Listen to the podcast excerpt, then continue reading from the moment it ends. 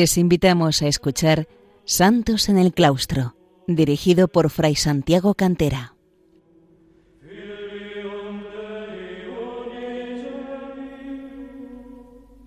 Bienvenidos, queridos oyentes de Radio María, a un programa más de Santos en el Claustro, el programa en el que vamos recorriendo la vida y la obra de distintos monjes y monjas a lo largo de la historia, desde el nacimiento de la vida monacal en el siglo IV hasta nuestros días. Y hoy vamos a volver nuestra mirada hacia la antigua España eh, de los godos, la España visigótica, aquella eh, España que comenzó precisamente a concebirse como tal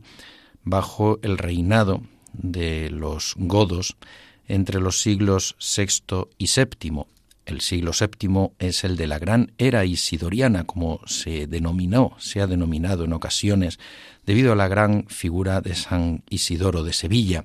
miembro de una familia de santos que protagonizaron, sobre todo su hermano mayor San Leandro, la conversión de los visigodos al catolicismo e hizo posible la unión de hispanoromanos, mayoritariamente católicos, y de los visigodos que habían sido arrianos bajo una misma fe y dar origen así a la unidad católica de España, un ideal que luego estaría presente durante todos los siglos de la reconquista española. Y nos vamos a fijar fundamentalmente en, la parte del noroeste, del noroeste hispano, en aquello que los, los romanos habían denominado la provincia de Galecia, Galaecia, a partir del nombre de los antiguos habitantes galaicos, uno de los pueblos del norte de la península y que en esta época em, era el reino de los suevos, uno de esos pueblos germánicos que en el 409 eh, cruzan el Rin, llegan a la península ibérica y habitan esta zona del noroeste hispano, dando lugar al reino de los suevos, que en el año 585 sería incorporado al reino de los godos, al reino visigodo, por Leovigildo. Eh, primero vamos a fijarnos en una figura que es un precedente importantísimo de San, de San, Fructuoso y es un gran obispo de la ciudad de Braga, de Brácara, Augusta, procedente de la Panonia, de lo que hoy es Hungría, al igual que otro personaje al que hemos dedicado un programa anteriormente y que se llamaban uno y otro Martín. En este caso nos referimos a Martín Dumiense, Martín de Dumio o Martín de Braga. San Martín de Braga era natural de la Panonia. Nació hacia el año 510 o 515 y murió en el año 580. En la Galicia se estableció acerca del, ya cerca del año 550. Había viajado previamente a Oriente, donde pudo conocer el monacato oriental, y fundó en Galicia el monasterio de Dumio junto a Braga, Brácara Augusta, una de las dos grandes capitales de lo que había sido la provincia de la Galicia y que era la capital del reino suevo. Se convirtió en este año de la fundación, eh, del 555 aproximadamente, en el abad obispo, a la vez abad y obispo de Dumio y Braga. Reorganizó monasterios anteriores que existían y fundó otros nuevos. Reunió como obispo concilios, fundamentalmente el primero y el segundo de Braga, en los años 561, 63 y 572, y fue el protagonista de la conversión definitiva de los suevos al catolicismo.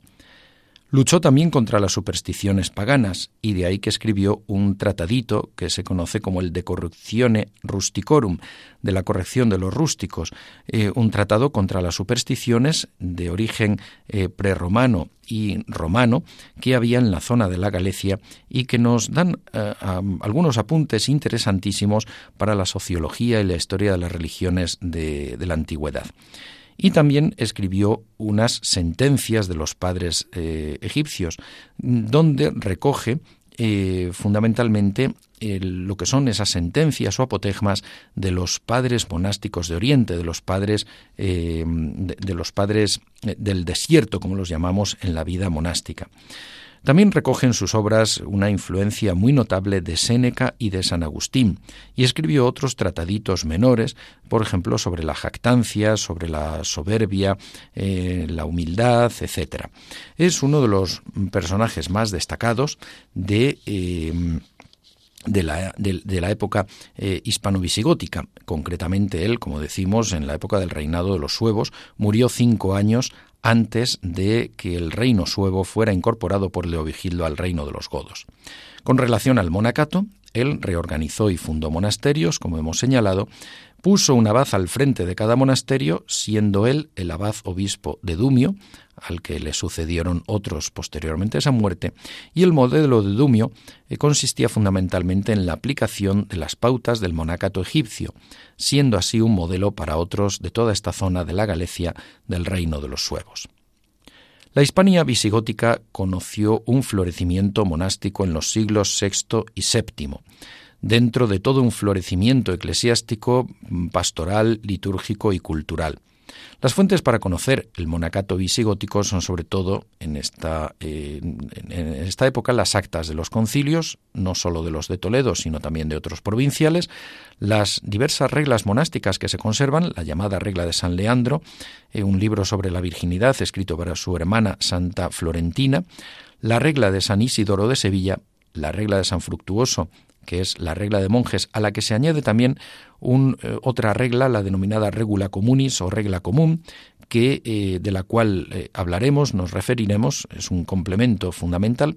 y también una regla desaparecida del obispo Juan de Víclaro. A, estos añaden otros escritos y la arqueología también va realizando importantísimos descubrimientos eh, de yacimientos donde se han encontrado monasterios de la época visigótica. El desarrollo monástico se realizó por una parte en torno a las ciudades, como por ejemplo sucedió con el monasterio de Agalí, a las afueras de Toledo, donde eh, brotaría la figura de San Ildefonso, luego obispo metropolitano de Toledo.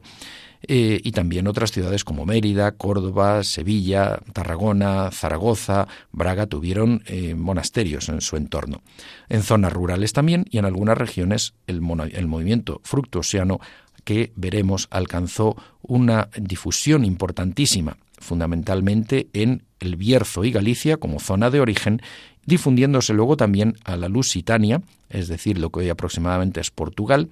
y el suroeste de la Bética, el suroeste de Andalucía, sobre todo en el área de Cádiz y también en Sevilla. Los monasterios en época visigótica fueron focos de cultura, eh, focos de organización socioeconómica del entorno, lugares de integración étnica entre hispanoromanos y germanos, tanto suevos como godos,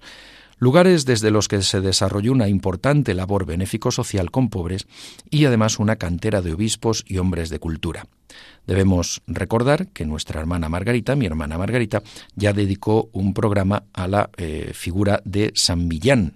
el monje emiliano o San Millán de la Cogolla, que es uno de los grandes referentes del monacato en la época visigótica, bien que fundamentalmente como ermitaño. Y hoy nos vamos a fijar con San eh, Fructuoso, más bien en cambio en un monje cenobita, en un fundador de un estilo de vida comunitaria. San Fructuoso de Braga nació a principios del siglo VII de una familia goda y de padre militar, y moriría hacia el año 665. Pronto mostró una inclinación muy notable hacia la vida monástica y se retiró al Bierzo, esta comarca leonesa del noroeste leonés, donde la familia tenía importantes posesiones eh, agropecuarias. La Vita Fructuosi la vida de San Fructuoso es una obra escrita por un monje de la zona de Dumio o Braga, aunque a veces se ha atribuido también a San Valerio del Bierzo, discípulo de San Fructuoso. Está escrita en los años 670-680 y es una obra de un eh, incuestionable valor histórico para conocer muchos aspectos del, sobre todo del oeste de la península, en la época de los visigodos, y de la espiritualidad fundamentalmente monástica pero también en torno al culto de las reliquias y los antiguos mártires hispanoromanos. Las fundaciones de San Fructuoso tuvieron lugar fundamentalmente, como hemos ido señalando, en el Bierzo, Allí fundó hacia el año 640 el monasterio de Origen, donde eh, se retiró primero como ermitaño y al reunir discípulos dio origen a un monasterio, el monasterio de Compludo, que hace referencia también a Complutum, a la ciudad eh, de Alcalá de Henares, la antigua Alcalá de Henares, eh, porque bajo el patrocinio de los santos Justo y Pastor, los dos santos niños, puso eh, la advocación y la protección del monasterio. Y también en el área del Bierzo destacaron los monasterios de Rupiana y Bisonia. Esta zona es la que sería conocida como la Tebaida leonesa, el Bierzo, por el desarrollo de la vida monástica no solo en época visigótica, sino también en años siguientes. Una segunda zona de fundaciones se encuentra en las Rías Bajas Gallegas. Fundamentalmente se trata de los monasterios llamado Peonense, que en ocasiones se ha identificado con el de Pollo, en la ribera norte de la Ría de Pontevedra, mm, bastante próximo a Pontevedra y donde eh, luego los benedictinos fundarían un importante monasterio que hoy pertenece a los mercedarios, y el monasterio de Castro León. Se habla también de que pudiera estar situado un monasterio incluso en la isla de Tambo, en la eh, ría de Pontevedra. Actualmente esta isla pertenece a la Escuela Naval Militar de Marín. También fundó varios monasterios en la zona de Braga, como Turonio y Montelios, donde sería sepultado eh, San Fructuoso. Y asimismo algunos monasterios en las áreas de Mérida y de Sevilla, ya que fue en peregrinación a estas ciudades, deseando sobre todo venerar las reliquias de Santa Eulalia de Mérida, de allí, de Mérida y de Sevilla, descendió hacia el área de Cádiz, donde fundó monasterios en la isla de León y dos más, y uno de monjas, al frente del cual colocó a su discípula, la monja Benedicta, con un total de unas ochenta monjas, y que mm, eh, tuvo un gran éxito vocacional. Además, San Fructuoso fue abad obispo de Dumio y Braga, como lo había sido San Martín, de Braga, y en el año 656 participó en el décimo concilio de Toledo firmando en las actas. Se sabe que al menos en el 656 ya era obispo de Braga. Murió, como hemos señalado, hacia el año 665. Vamos a hacer una pausa musical para poder continuar hablando de la regla de San Fructuoso, la regla común, el pacto de San Fructuoso y los discípulos de este gran santo.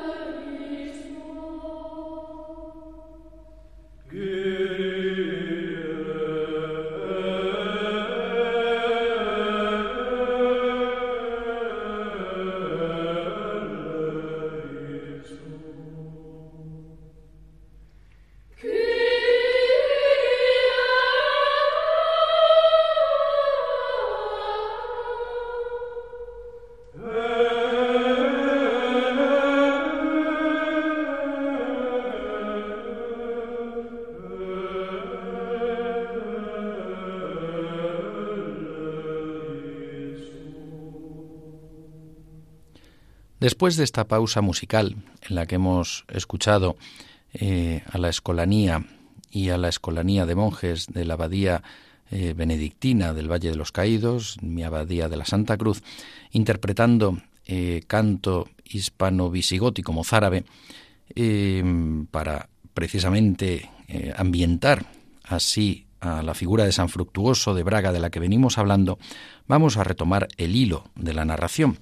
Y ya que hemos hablado de esa vita fructuos y de esa vida de San Fructuoso, vamos a ver lo que dice el, su autor eh, en el capítulo primero, al inicio. Dice, después de que la nueva claridad de la verdad suprema bañó de luz las antiguas tinieblas del mundo, y que desde la sede romana, primera cátedra de la Santa Iglesia, comenzó a brillar fulgurante la grandeza de la doctrina de la fe católica, y que desde Egipto en el oriente comenzaron a resplandecer sobresalientes ejemplos de santa profesión monástica, y que comenzó a relucir poco a poco el extremo de esta región del occidente, es decir, España, alumbró la piedad divina dos faros de perspicua claridad, a saber, Isidoro, el dignísimo obispo de Sevilla, y San Fructuoso, desde su infancia irreprochable e íntegro. Aquel relumbrante con su nítida expresión alcanzaba una singular capacidad en el campo de la retórica, renovó brillantemente las enseñanzas de los romanos. Este, en cambio, encendido por la llama del Espíritu Santo en la santa vocación del monacato, tanto refulgió en perfección en todos los ejercicios de la vida espiritual y en todas las obras de santidad, que fácilmente se le puede igualar a los méritos de los antiguos padres de la Tebaida. Aquel con la diligencia de su vida instruyó en lo exterior a toda Hispania, este, en cambio, destacando con contagioso fulgor por su experiencia de la vida contemplativa, iluminó los íntimos rincones del corazón. Aquel rutilante por una expresión fuera de lo común destacó por sus libros de edificación. Este, brillando en la cúspide de las virtudes, nos dejó un modelo de santo monacato y siguió con paso inocente las huellas de su modelo, nuestro Señor y Salvador. Tan inefables son sus prodigiosas virtudes que no puede describirlas nuestra incapacidad. Cuánto he llegado a saber por narración fidedigna, voy a contarlo analizando unos cuantos detalles del principio y del fin de su vida. Pues vamos a referirnos ahora al monacato de San Fructuoso, y para ello es obligado primero hacer referencia a la regla, conocida como de San Fructuoso, cuyo título es Regula Monacorum, al igual que la de regla de San Benito, es decir, regla de monjes. Fue elaborada por San Fructuoso para su monasterio de Compludo en el año 646 aproximadamente. Como fuentes se han descubierto fundamentalmente las reglas orientales, de las cuales toma un gran ascetismo, la regla de San Isidoro, la regla de San Agustín, los escritos de San Jerónimo y también eh, parece más o menos evidente una influencia en algunos aspectos de la regla de San Benito. También hay evidentemente la influencia del precedente eh, monacato de San Martín de Braga. Es una regla muy rigurosa, severa y ascética, aunque también con dosis muy importantes de discreción y humanidad, y una beta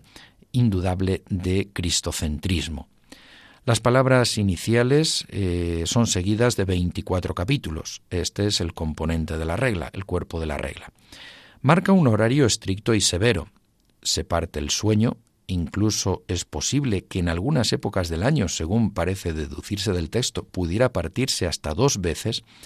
y se regula el oficio divino, remarcando también la importancia del silencio. Se señala una gran austeridad en el sueño y en las comidas, con fuertes ayunos se establece la obediencia absoluta al abad y a los oficiales del monasterio, es decir, aquellos que están encargados de diversas funciones en él,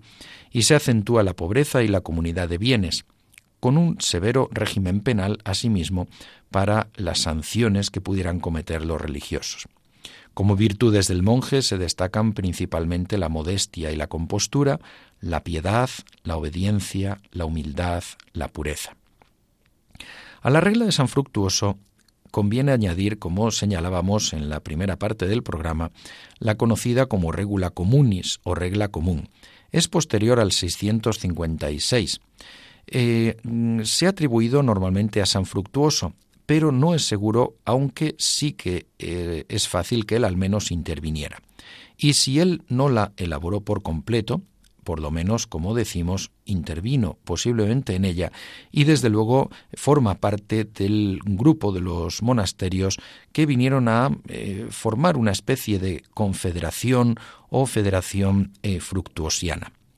Como influencias previas se destacan sobre todo la regla de San Fructuoso, la regla de monjes de San Fructuoso, y también otras procedentes de Juan Casiano, San Jerónimo, San Isidoro de Sevilla. Está compuesta por 20 capítulos y el pacto, el llamado pacto de San Fructuoso al que nos referiremos después. La mm, regla establece la organización de una congregación de monasterios fructuosianos del noroeste hispano, fundamentalmente en la zona de la Galicia y sobre todo parece que el Bierzo y la actual Galicia. Se quiere erradicar los denominados monasterios propios, establecidos por seglares o por sacerdotes, que en realidad eran cenobios mundanizados, y también eliminar otros defectos. Cualquier fundación, desde ahora, por lo tanto, debía ser aprobada por la Asamblea de Abades como un capítulo general de los abades de esta confederación o congregación de monasterios fructuosianos y además ser confirmada por el abad obispo de Dumio Braga. Se quería encauzar también y regular el fenómeno del monacato familiar, es decir, familias que establecían su asentamiento en monasterios queriendo vivir una mezcla de vida familiar y vida monástica. Y lo que establece la regla común es que se puedan acoger a familias como huéspedes estables en los monasterios, pero señalando las pautas para su orden de vida, tanto para los padres como para los niños, hombres y mujeres. No se admite el monacato dúplice de monjes y monjas por lo general en los monasterios y eh, salvo este fenómeno que señalamos y se señalan toda una serie de cautelas en el trato entre unos y otras. Se dan también unas pautas para los abades, los prepósitos o priores y los monjes, y la regla refleja la existencia de una economía fundamentalmente ganadera pastoril, como es propio de buena parte de las tierras del Bierzo en aquella época visigótica. ¿Qué es el pacto de San Fructuoso al que hemos hecho alusión? Bueno, el pacto de San Fructuoso es un añadido a esta regla común o regula comunis, al final del códice M, uno de los códices en que se ha conservado esta regla. Aparece citado, no obstante, ya en la regla común, en la regula comunis. Es una fórmula de profesión monacal, es decir, los votos que hace el monje. Se atribuye a San Fructuoso, o al menos, desde luego, sí que es evidente la influencia de él y de la regla de San Fructuoso. ¿Y en qué consiste esta fórmula de profesión de votos monásticos del monje fructuosano? En primer lugar, el monje se entrega a Dios y al abad, pero también el pacto fija los poderes del abad y las sanciones a que tiene deber de, de señalar por desobediencia del monje. Se establecen también unos recursos del monje ante posibles abusos del abad. Incluso puede acudir a otros abades, al obispo de Dumio o al conde, es decir, a una autoridad civil dentro del reino visigótico. Em, esta difusión, de la difusión del monacato fructuosiano conllevó la difusión de este modelo pactual en España. Por una parte, en primer lugar, durante el tiempo del siglo VII, siglo visigótico, eh, por el oeste de la península, también hacia zonas del sur de Lusitania y la Bética, como hemos señalado anteriormente, pero posteriormente también en la España de la Reconquista, eh, en la España mozárabe de la Reconquista, también a otras eh, áreas más. De algún modo se ha señalado, y no sin acierto, que este pacto de San Fructuoso eh, refleja también un modelo de una época que apunta hacia el feudalismo, puesto que hay un pacto entre un abad y un monje, como la puede haber entre un señor y un vasallo, con las obligaciones, los deberes y los derechos de cada una de las partes. Un capítulo interesante para finalizar es el de los discípulos de San Fructuoso. Entre los discípulos de San Fructuoso hay que destacar a varios. En primer lugar, San Valerio del Bierzo. San Valerio del Bierzo, a quien se ha atribuido la vida de San Fructuoso, la Vita Fructuosi, aunque posiblemente, como decíamos en la primera parte del programa, la hiciera, la escribiera un monje del área de Dumio, Braga, San Valerio del Bierzo eh, vivió en el siglo VII y murió hacia el año 695. Fue primero monje cenobita en Compludo, el primero de los monasterios fundados por San Fructuoso, y luego ermitaño en el entorno de Rupiana, San Pedro de Montes actual, donde se retiró eh, en parte también por el carácter fuerte que tenía. Además de la búsqueda de la soledad para encontrar en ella a Dios, es cierto que San Valerio tenía un carácter difícil para la convivencia en comunidad. Fue un escritor prolífico, eh, que recogió la tradición oriental, eh, elaboró vidas de monjes, elaboró su propia autobiografía a modo de confesiones y escribió algunas obras ascéticas. Otros de los discípulos de San Fructuoso son San Máximo, San Bonelio, Baldario, pero la otra gran discípula que destaca es la que ya hemos aludido, la monja benedicta. Fue una abadesa y con más de ochenta monjas a su cargo en el monasterio fundado por San Fructuoso en el área de Cádiz, monasterio femenino en este caso. Era una mujer de estirpe hispano-romana y además de origen noble y una mujer de vida santa. La incorporación de Benedicta al monacato fructuosiano refleja una vez más esa integración entre los dos principales em, grupos poblacionales, raciales o étnicos de la eh, sociedad eh, hispano-visigótica, la fusión del elemento germánico con el elemento hispano-romano. Si San Fructuoso era godo de estirpe, era germano, en cambio, Benedicta era de orígenes hispano-romanos y este proceso de fusión, que se da también en los monasterios de San Benito en Italia, entre ostrogodos y eh, italo-romanos, se refleja asimismo en la España visigótica, en el área del monacato fructuosiano, entre eh, suevos, godos e hispano-romanos. Para finalizar, eh, queridos eh, oyentes, vamos a leer un texto también de la regla, de, perdón, de la vida de San Fructuoso, en la que se nos presenta en los capítulos 16 y 17 a San Fructuoso como una lumbrera y un faro de España.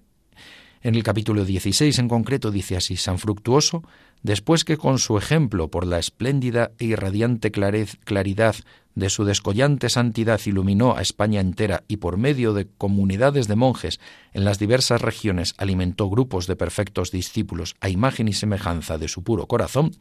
de tal modo que hasta la actualidad los recientemente convertidos, continuando ordenadamente la serie de los santos que los habían precedido, han hecho revivir el ejemplo antiguo de aquel como flor actual, y el fruto de su obra ha seguido creciendo hasta el fin del mundo y se renueva sin cesar su gloriosa memoria y se multiplican en el reino de los cielos al día los numerosos seguidores de su grey.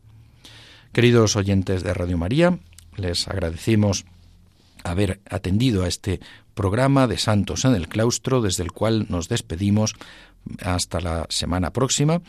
para continuar viendo las vidas de monjes y monjas que han brillado por su santidad en la historia de la Iglesia. Como saben, pueden escuchar en el programa, en el podcast, y pueden escribir también a santosenelclaustro arroba radiomaria.es. Santos en el claustro arroba radiomaria.es. Que Dios les bendiga a todos.